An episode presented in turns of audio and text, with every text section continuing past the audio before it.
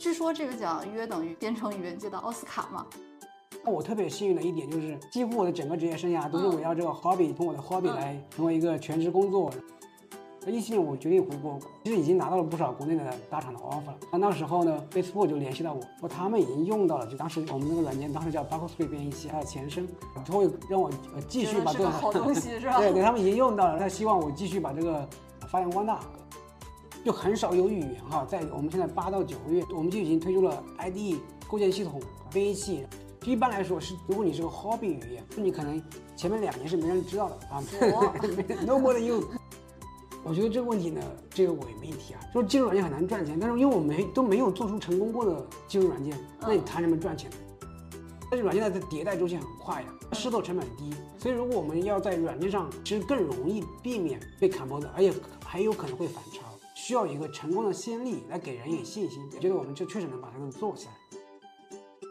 散装智能，一档有人情味的科技播客。大家好，我是老王。今天呀，我们不聊 AI 了，聊点科技圈里的冷话题。最近，美国计算机协会，也就是大名鼎鼎的 ACM，颁发了一个叫做编程语言软件奖的奖项，获奖的是 OCaml 语言的研究团队。OCaml 语言是由法国计算机科学家 Xavier Leroy 在一九九六年创立的，而我身边刚好有一位朋友，在学生时期曾经是 OCaml 的核心开发人员，他自己后来也设计了一门通用语言，叫做 Rescript，相当于把爱好变成了职业，又变成了创业。所以今天请他来，除了分享他个人的这段经历之外，也希望透过编程语言开发，去以小见大的聊一聊国内基础软件的过去和未来。接下来就请出我们今天的嘉宾。大家下午好，我是张洪波，现在是 idea 基础软件中心的讲席科学家，同时也是之前那个 RISC 编程语言的作者，更早呢是 OCaml 语言的核心贡献人员。最近 OCaml 刚刚拿到了，我看是美国计算机协会旗下叫 ACM SIGPlan 的一个奖项，对吧？软件奖。据说这个奖约等于编程语言界的奥斯卡嘛？可以给我们讲讲吗？对，这个奖呢是二零一零年设立的一个奖，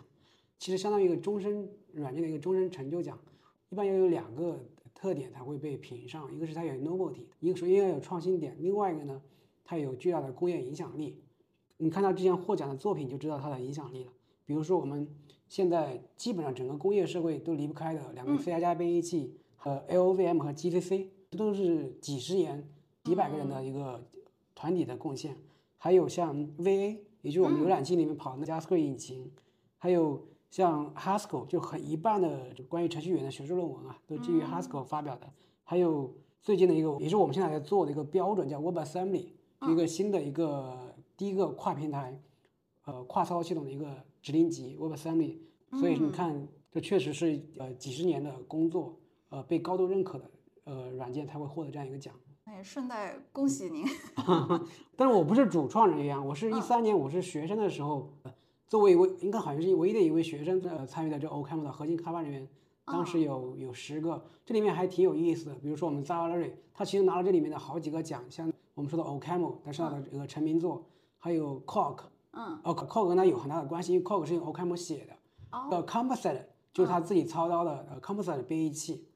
所以这里面好几个讲都环环相扣，其实都是始于 OCaml 这个程序语言。有三四个讲是这样。那在 OCaml 之后，你自己又主导设计了一门叫叫做这个 Rescript 的通用语言嘛？对。你这段经历是什么样的？啊，这段经历我觉得就应该讲用两个字来形容，叫幸运吧。就我的其实工作经历比较幸运，因为我是呃。一零一一年到一三年是在宾大是读程序员的博士的，当时呢，那个 Bloomberg 他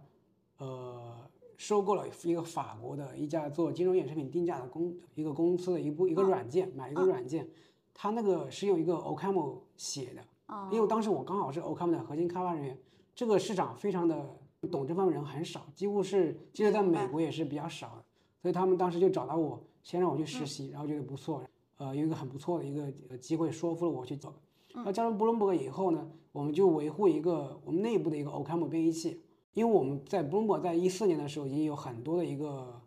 加速的代码来写这个 UI，所以我们当时里面有一个 OCaml 技术站，又有一个 JavaScript 很大的一个 JavaScript 技术站，我当时就想怎么去写一个编译器，把这个 OCaml 可以编到 JavaScript，这样的话你可以重新使用这个 OCaml 的一些好的性质，同时可以做 UI。这样的话，这就是我们这个 RISC 的呃最早的一个原型。那我特别幸运的一点就是，我的一个 hobby project 能够让我呃在过去的几乎我的整个职业生涯都是围绕这个呃 hobby 这个从我的 hobby 来成为一个全职工作，然后成为就是我在我在 Bloomberg 很自由，可能第一年第刚开始前半年我还写了一些业务代码，后来因为这个开源呃软件比较成功的话，公司就让我全职做这个开源的软件。啊，你就把自己爱好变成了自己的事业。对对，然后就比较幸运的第一点啊，那一七年我决定回国发展了啊，当时我已经呃，可能因为我回国当时想着就是说回国肯定就没有这个机会呃做自己的再继续做 research 的事情了对对，我就联系了一些国，已经其实已经拿到了不少国内的大厂的 offer 了。嗯啊，那个时候呢，Facebook 就联系到我说他们已经用到了这个，当时我们那个软件当时叫 Bucklescript 编译器，它的前身，呃，他会让我呃继续把这个个好东西 是吧？对对，他们已经用到了，他希望我继续把这个发扬光大。因为 Facebook 在国内它是没有一个 engineering 呃 office，、没有一个实体的，对，没有一个实体，所以我当时觉得不可思议。但是没想到 Facebook 是我呃工作时间最长的一个雇主，从一七年一直到二零二二年，呃，比 Bloomberg 还要自由。因为 Bloomberg 我虽然呃不用向谁汇报啊，但是我还是要按时打卡，出现一下。嗯回 Facebook 以后，就真的就是没人管了，就完全没有人管了，非常自由，哎，做自己喜欢做的事情。那你是什么时候开始觉得 ReScript 具有了一定的通用性，或者你觉得哎这事儿能成，就是它可能不是 hobby 了？我当时因为我做了一个，就我当时我是花了大概六七个周末做了这个它前身 Boxplay 编译器的一个 demo。当时我做了一个非常酷的一个 demo，就在一四年那个时候，大概是十可能八九九年前吧。我的左边是你的输入代码，右边是我编译输出的 JavaScript 代码。它是一个整个编译器都在你的浏览器上跑啊，可以在浏览器上跑一个非常复杂的软件，这在将近十年前是一个很难的事情。呃，当时我我老板是法国人啊，可能因为 OCaml 也是法国人写的，有一点呃荣誉感啊，他觉得很很酷，当时就拉着我去找那个我们当时的呃 CTO 汇报啊，因为我们 Bloomberg 其实是一个很大的软件公司啊，它有有三千多软件开发人员，还是一个，它我们我们普通的听众可能觉得它是一个媒体公司，对，其实媒体是不赚钱的啊，它主要是靠卖这个，它叫 data company，是一个数据公司。Bloomberg 是不是也做了一个 GPT 垂类的产品啊，对，Bloomberg GPT，对，它有它有一个很大的一个呃 AI 的团队，所以它还是说，它有很多金融数据，多积累。对对对对对，对，然后当就让我全职做了，它就已经不是一个 hobby 了，因为有人配了。我在为什么我一七年决定回来呢？因为其实我很想更早就想回国，但是这个工作实在太好了，因为你你做自己喜欢做的事情，对吧？然后也没人管，因为我每天走路穿过中央公园就到了公司上班，非常非常惬意的一段时光。但是我一自己想回来，因为这个事情想把它做得更完善一点。到了一七年的时候，我觉得它的一些基本的一些都比较完善了，其实已经可以用于做很多呃商用了，所以我就决定呃回来了。对，所以就是其实是因为这个软件推迟了我的回国的安排。那你后来从 Facebook 离开之后，就直接加入了沈向阳院士的这个 idea 研究院吗？对对，啊、也是当然，呃，这个是个什么机缘？因为还是说这个 Facebook 这个工作也是很好的，我在那里足足休了一年的假 就在我离职前基本上休了一年的假来这边。为什么呢？因为就是我们就是 RiskGrid 它的是一个，我觉得还是一个非常成功的一个编程语言，有很多公司在用。但是呢，一方面，但我觉得就做这个的时候，它还是因为它有受限于它的一些 scope 啊，它有 RiskGrid 它源于这个 OCaml 啊，它也有一个很长的一个学术传承。这东西是好事，也是也是一个呃，对有对大家影响，如果获得更多的用户来说，可能不一定是好事。为什么呢？因为它的学习曲线比较陡，因为它有一个，它可一开始考虑的是一个学术的受众嘛，啊，对吧？明白，就对 OCaml 对对对，这个语言，大家对可考虑就是你要呃，如果是但对于普罗大众来讲，我是希望我能够快速上手，对吧？再给我一些实打实的好处，因为它因因为所以因为它一些比较陡峭的学习曲线呢，导致它的用户不可能太大，不可能像一个工业语言像 Java 呀或者什么 C 加加有那么多的用户。另外一方面呢，我们这个平台是 JavaScript 就编导 JavaScript 平台，因为呃这个它的应用场景还是受限的，但是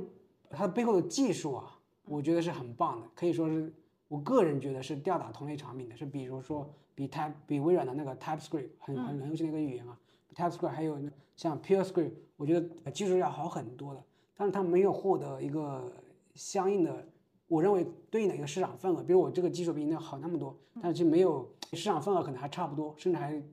不一定，对吧？所以我觉得是一个很遗憾的事情。你觉得原因是什么呀？刚原因就是我刚才说的这些，对对对对，它有一些很大的一个历史包袱的原因。OK，对，它有历史包袱。另外一方面呢，就是虽然我在 Facebook 的时候很很闲，没人管啊，就很舒服，待遇也是 Global Pay 非常舒服。但是呢，呃因为你一个人在国内，其实你是不太可能参与到公司的一个日常的组织嗯交流中的，你是拿不到更多的资源的。而来研究院呢，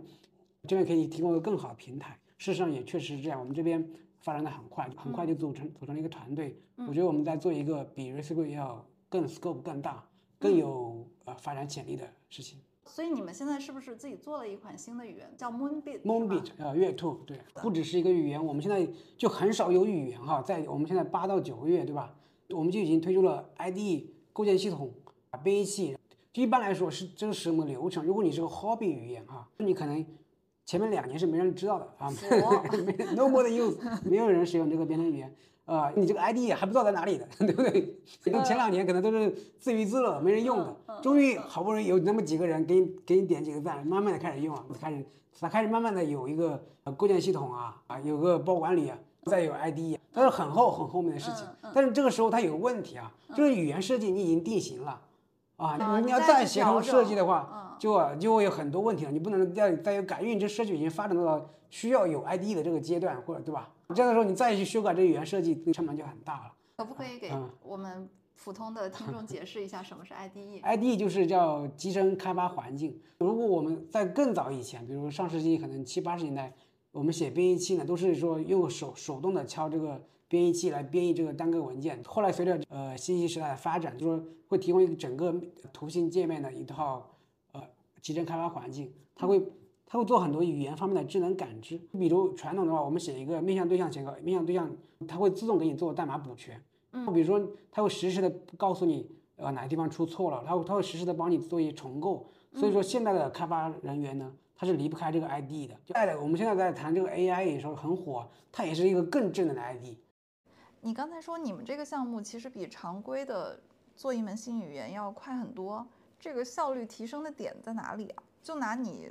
之前主导的那个 Rescript 来做对比的话，就它也是集结了全球各地很多优秀的开发者，对吧？？Rescript 其实是一个呃分散式的，其实是一个很松散的团队。我们在在硅谷是有有有两个的，纽约有，在瑞士也有，在奥地利也有。因为它是高度分散，你要开一个会都开不起来。比如说，还有相当一部分是用用爱发电的。我们这个大家的 vision 可能是并不是一样的。他有些人他可能是觉得这个东西很有意思，他愿意来贡献，但是你可能你还要花相当多的时间来去说服别人，嗯，也有可能说服不了。你当时心里是有这个商业化的想法吗？当时我你会觉得那是你的创业项目吗？因为我们这东西创，你要要创业的话，一开始就把这东西给想清楚了。因为我们一开始做 risk 是全全方位开源的，嗯所以就没有 就你很难一开始就相当于啊，因为为为而且它是因为呃你一旦完全安全地开源了，你没有考虑一些增值服务，你们一开始没有想好这个事情的时候，就很难。当时对程序语言是说我懂这个呃领域知识，但是没有一个全局视角。他说，因为我经过这么年的一个一个训练啊，都包括我那个编译器啊、构建系统啊、语言的互操作呀，还有一些标准库的设计啊、ID 的搭建啊，基本上都是我一开始参与，呃，甚至说主导的。觉得哪方面它的它怎么应该布局，怎么样互相协调，所以我在做这个我们新的一代开发平台的时候，就可以站在一个很高的角度。另外一个呢，我们也是一个完整的商业社区，它跟学术语言不一样啊。学术语言它可能做了以后就基本上没人用了，我们是有很多真实真实的用户的，可以帮助我理解哪些就是用户真正需要的特性，哪些是可能你觉得重要，但是对用户来说可能并没有那么重要的一个特性。哎，程序员朋友们可以去试一试 Moonbit。啊，可以的。而且我们很酷的一个地方就是，我们不光有 ID，其实我们可能是唯一或唯二的一个把整个 ID 呀、布局到浏览器上。啊，虽然现在有很多那种基于浏览器的 i 呃云 ID、Cloud ID，但它们其实背后呢是依赖于有一个背后有一个 server、有一个服务器、有个 container 在那里跑的，对吧？但是我们做的非常的呃快，非常轻量，我们把整个编译器 ID 都推到浏览器上，这样你只要点我们那个 try try 点 movie long 点 com，然后就获得整个 ID 在那里。这样的话，它响应速度就很快，而且对我们来说也是一个不需要一个负担一个服务器的，对吧？对对我们早期推广是非常有利的。所以你现在带着你这个大局观，从 day one 开始就把商业化纳入考虑，是吧？那也必须得商业化，为什么？因为软件它是一个需要不停的迭代，就技术，特别是技术软件，它需要比如十年这样长期的迭代的，需要一个非常稳定的一个资金来源。如果你能够完成一个自己的一个商业闭环，哎，我可以赚钱的话，来我养一个团队，来继续把它这个质量进行改善，这个东西才能做下去。如果你是依赖于，当然国家的科创委资金是很好的，但如果你长期依赖于这个，啊，它很难形成一个健康的一个闭环。就是我们预计呢，今年的 Q 三我们会发一个阿尔法版本，明年的 Q 二呢，我们会有个 Beta 版本。贝塔版本意味着什么呢？因为我们可以去找一些合作伙伴呐、包括一些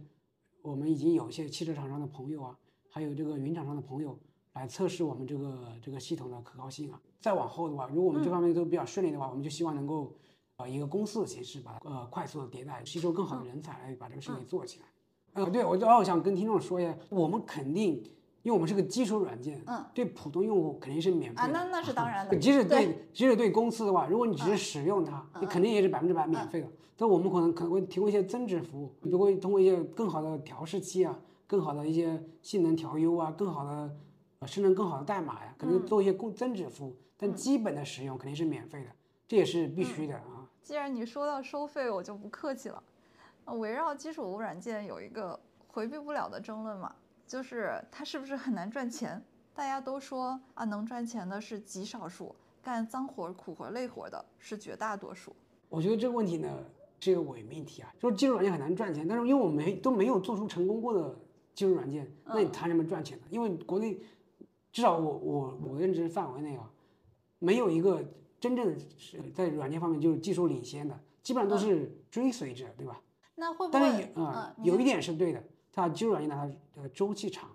但我觉得我个人觉得，就是一旦你做起来了以后，你会形成一个很深的呃护城河？护城河，有很强的一个壁垒，这样的话你反而容易躺着赚钱，因为它离着你不走，有点像我当时的做 Riskway 一样的。嗯因为 Facebook 为什么要找找我呢？他当时跟我说，哎，你按照国内的待遇来给，对吧？我说那你去硅谷找一个能能替代我的人也可以啊。嗯嗯就他不说，因为你因为 Facebook 它是它没有 global pay 这种说法，对吧？他说你在国内按照国内的市场待遇，我说那你去硅谷，如果你能找到比比能做这个事情，那也可以。如果你真的有不可替代性的话，你反而可以躺着赚钱。我觉得你说的这个没有做出过成功的先例，背后还有一个你你刚才提到了，但是你可能没好意思说的很明白的，就是我们之前在做的可能大部分还是沿在别哎，就是在别人已经做过的方向上，你继续去做。那所以其实别人已经有护城河，已经有生态。就你没有提供它的你的价值。你说大家都是只是在比如 JDK 上面改一改，我你能改我也能改，对吧？你做操作系统你掏壳我也能掏壳，就没有一个真正的一个技术含量的东西。那你然后说不能赚钱，那就是这东西我也能搞，对不对？那怎么能赚钱？像 Figma 它估值很高啊，我刚才说的，还有 MATLAB 它每年也能赚钱 m a m a 都能赚钱，所以我觉得他这种结论呢是有问题的。那其实这就说到一个问题，就难做的原因有哪些？我可能可能用呃，我学五笔的时候一句话叫做“会者不难，难者不会”，应该可应该是这样一个逻辑在这里面。就是我们说软件，呃，包括我说的我们使用系统软件啊，它核心还是一个人，而且一个复杂的系统软件，它虽然很要需要很多人来来做贡献，它其实最核心的就那么几个人。就比如说我们我说那 Windows kernel 啊，就 Windows 内核啊，Linux kernel 啊，呃，早期的 Mathematica 有这个很有名的数学软件 MATLAB，其实它的核心并不需要那么多人，它属于其实就是两三个人，我觉得不可能更多，因为更多的话，你这个沟通成本反而会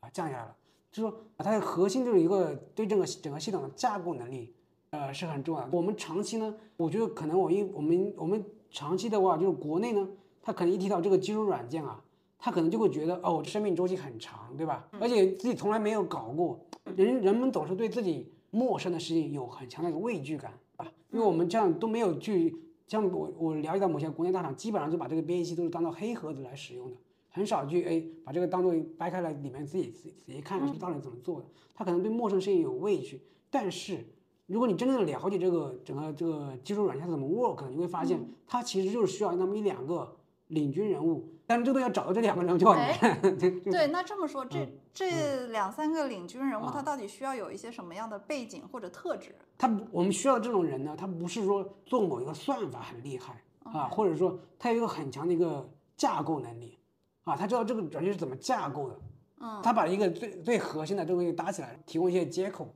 后面人当然他需要一个资源，后面人把它给填上，这个事情就能搞成。当然，它本身这个事情能搞成的前提是说它在一个 on the right track，它的这个正确的节奏上，然后它本身还是需要很多年。其实你看，像咱们经常嗯媒体上或者舆论大家讨论卡脖子的时候，第一反应都是联想到芯片，但是好像反而对软件的这个讨论，我我来说一下，软件其实也是被卡脖子，而且像美国为什么能够在芯片上卡你脖子，也是因为主要的 EDA 软件啊都是三家 EDA 软件都是美国的。所以你要做，比如你要去那个台积电流片，对吧？你是需要一个软件来验证的。对。所以如果它是通过它通过这个手续是可以通过软件，它其实已经是卡你脖子了。但是软件和硬件呢，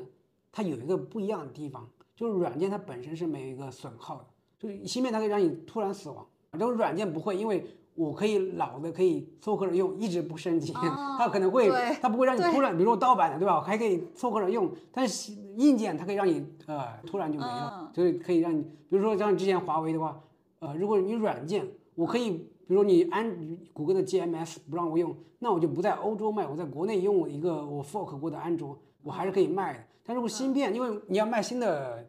机器，你还需要一个新的这个硬件出来，对吧？所以它会造成呃突然死亡。软件本身是很难卡的，一切都在 know how，在知识。对，它需要懂这个人，但是软件的迭代周期很快呀，它试错成本低，所以如果我们要在软件上，其实更容易避免被砍脖子，而且很有可能会反超。我们在这方面的需要一个成功的先例来给人以信心，觉得我们这确实能把这个做起来。这个，这个我也跟我说，就是我这东西需要时间，我们需要慢慢的要等这个事情。哎，正好你用鸿蒙来举例了。我看网上似乎对鸿蒙有两种相反的评价，一种是它套壳安卓不是原创被过誉了，还有一种是所谓套壳只是一个很正常的发展的第一步，你怎么看？啊，我作为开源开源软件的一个贡献人员，我可以这样讲吧，就说开源的软件啊，其实是按道理来，说谁懂就属于谁的。就比如说，就是 Linux 可能 Linux 它是开源，对不对？对。但只要你懂这个东西。你能你能够主导它的方向，能够做一些架构上的改动，你懂那就属于你的。就比如说那个我们现在用的 Chrome 浏览器，它最早是来自于苹果的 Safari，啊，它以苹谷歌开始做这个浏览器的时候，它是通过贡献给这个苹果的一个叫 WebKit 啊这个东西。后来他发现他的团队比那个 WebKit 更懂这个东西，那我就自己另起炉灶了，对吧？我自己就做了 Chrome。华为这个鸿蒙呢？我们可以这样想啊，鸿蒙它确确实实不是原创的，它确实是基于安卓来改的。但是，但是华为如果有这个能力，能维护、维持这样一个分支同盟的，然后做一些改动，在上面做一些，我发现我我不需要你这个谷歌这边，我也能够有能力主主导这个架构。那我觉得这也是一种啊非常一，我觉得这是反而是一条正确的路。如果我们要完全的、完完全全的自己走一个从零开始，啊，一定要这样这是个对生态的巨大浪费。其实你用在开源的上面，你懂这个开源的。有自己的自主创新，这个其实是一个正确的路。嗯，好，那我们继续讨论你刚才的观点啊，在软件层面更有机会实现弯道超车，并且避免卡脖子。那在你看来，软件里又有哪一些高潜力的方向呢？我这个可能也是王博卖瓜。你可以先卖一下。我我觉得 我们这个方向啊，是真的有可能完成后发优势来。您说编程啊，基于 Web3 这个。这个行业这个方向去做这个事情啊，是真的有可能超呃，不光是有后发优势，甚至超越国外的，就是也不是超越国，就做到世界领先吧。好多东西属于世界的嘛，就属于大家可以享受这种先进的成果。为什么呢？因为传统的编程语言或者工具传啊，它都是它有很重的一个历史包袱，就包括我刚才说的 REST，对吧？它一开始，但是 Web3 指令集它是个新的东西，它一七年由苹果呀。微软啊，还有谷歌几个厂商联合制定的一个跨平台、跨操性的一个标准指令集，但是传统语言并没有很好的适配到这个上面。为什么呢？因为这个指令集呢，它出于安全的考虑，嗯啊，它做了很多限制的话，它有个很大的优点，呃，它的轻量、安全、高效。但是像比如说 Go 语言，它也可以编译到 WebAssembly，它有它一个巨大的历史包袱，导致我一个 Hello World 一个很小的程序都会生成几兆的代码。这个东西并不是说。Go 语言的编译器的人不够聪明，只是因为它有这个历史包袱，它不可能因为一个新兴的东西把传统的开发者给抛弃掉。都这个时候，如果我们去发力在这上面进行呃做一些持之以恒的工作，对吧？我们觉得我们是可以做到世界领先的。虽然你确实王婆卖瓜了，但是能感受到你对这事儿有很强的信念感。我在想，这是不是你离开 Facebook 之后没选择去大厂，而是自己来组一个创业型团队的原因？因为其实很多大厂也有团队在搞程序语言嘛。我觉得从我的观察角度来说，要在基础软件上做出来这个，在国内这个像这种大环境下，可能小的团队公司可能更有可能胜算。为什么这么说呢？因为比如说大厂的话，首先这个东西这不是它的一个战略的一个重点，你很难引起它的一个高度的一个战略重视，对吧？你也不可能吸引到顶尖的人才去做这方面的事情。而如果而小厂的话，比如像呃我们这个团队呢，就我就是我们的百分之百的 all in 的一个东西，对吧？就是我们对这个认知会很全面的。那你个人层面呢？你觉得心态上会有什么不一样吗？心态方面就是就是工作时长变了三到四倍啊！以前是哦，我今天可以不去公司，现在是哎，那谁谁谁怎么还没来公司？以前是每天都是假，啊，就是工作时长变了，但是但成就感很很满。成就感来自哪里？成就感就是我看到我们这个团队的在快速的成长，而且团队都是很年轻的一个团队，啊在快速成长，我们这个进度确实很快啊，进度。然后我觉得我们做做一个很有意义的事情。嗯，且不管说我们将来这个商业化能不能做成啊，我个人觉得是能成的。嗯，但是但是但是我我觉得我们也在做一个很有意义的事情，我们在培养了一大帮的人才，他们以后比如他们以后自己去做一些事情啊，都会他们就是真正真正意义上见证了这个啊这个系统软件从零到一整个过程的。很多人开源的很多的都都是都是呃只是说给比如说给的意思贡献者对吧？很听着这个态态度很。很很唬人，但是他只是给另一个很小的一个模块里面加一个啊，对对，其实就，但是我们的团队，他真正意义上见证了我们从哎没有什么代码都没有，到整个一个很大的一个代码库，啊，这一个这种经历是很宝贵的一个经历。你现在团队里都是什么样风格的人居多？我们现在团队都是非常高度呃 self motivated 自驱的，不用我来管，他们觉得自己觉得这个有意思啊，才过来，因为我们有还有专门呃从杭州过来的就。就专门异异地过来的，还有广州，每天就是从广州过来的，但是他觉得这东西有意思。你为什么会想要去 B 站上开课呀？开课它其实是很耗时间，特别是这个背这个讲义，因为我们这个讲义不是拿，它其实很耗时间，不是说你拿别人的讲义，我们是自己写的讲义，我们还准备了这个对应的源代码，本身是个巨大的投入。我们希望大概当时是想，一方面呢，我们推广一下，因为我们这个课程是用 RISC 来来写的。啊，这个代码要一方面推广一下 RISC，另外一方面呢，呃，培养一下这个对技术软件的热情社区。第三方面就是推推广一下我们自己的一个一个知名度吧。哎，知道有就让国内知道有一个这么嗯技术软件中心，实际上也是挺有要挺有效的。像我们现在招的人，很多就是我都是都是你的 那个粉丝是吧？对对对。对 我我我们到时候可以把洪波洪波老师对吧？他的那那那个频道放到我们的 show notes 里面去。啊，谢谢。最后想请洪波用一句比较简练的话来总结一下，为什么我们应该必须且有信心大搞基础软件啊？首先我说必须做啊，就是我我我刚才三点，一个是必须做，一个能啊，第二个呢是能做成，第三个就是它收益大。必须做的，因为我们国家要做一个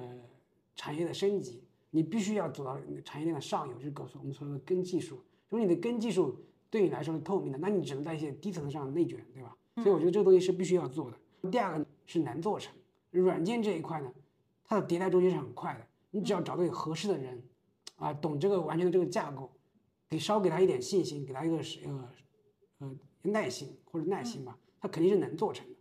对，第三个它第三它不是说不赚钱，它是收益大的。真正做成了以后可以躺着赚钱，而不是说，只是因为我们之前没有真正没有成功的案例，所以导致大家会觉得哎不不赚钱。我觉得它是可以有很大的收益的。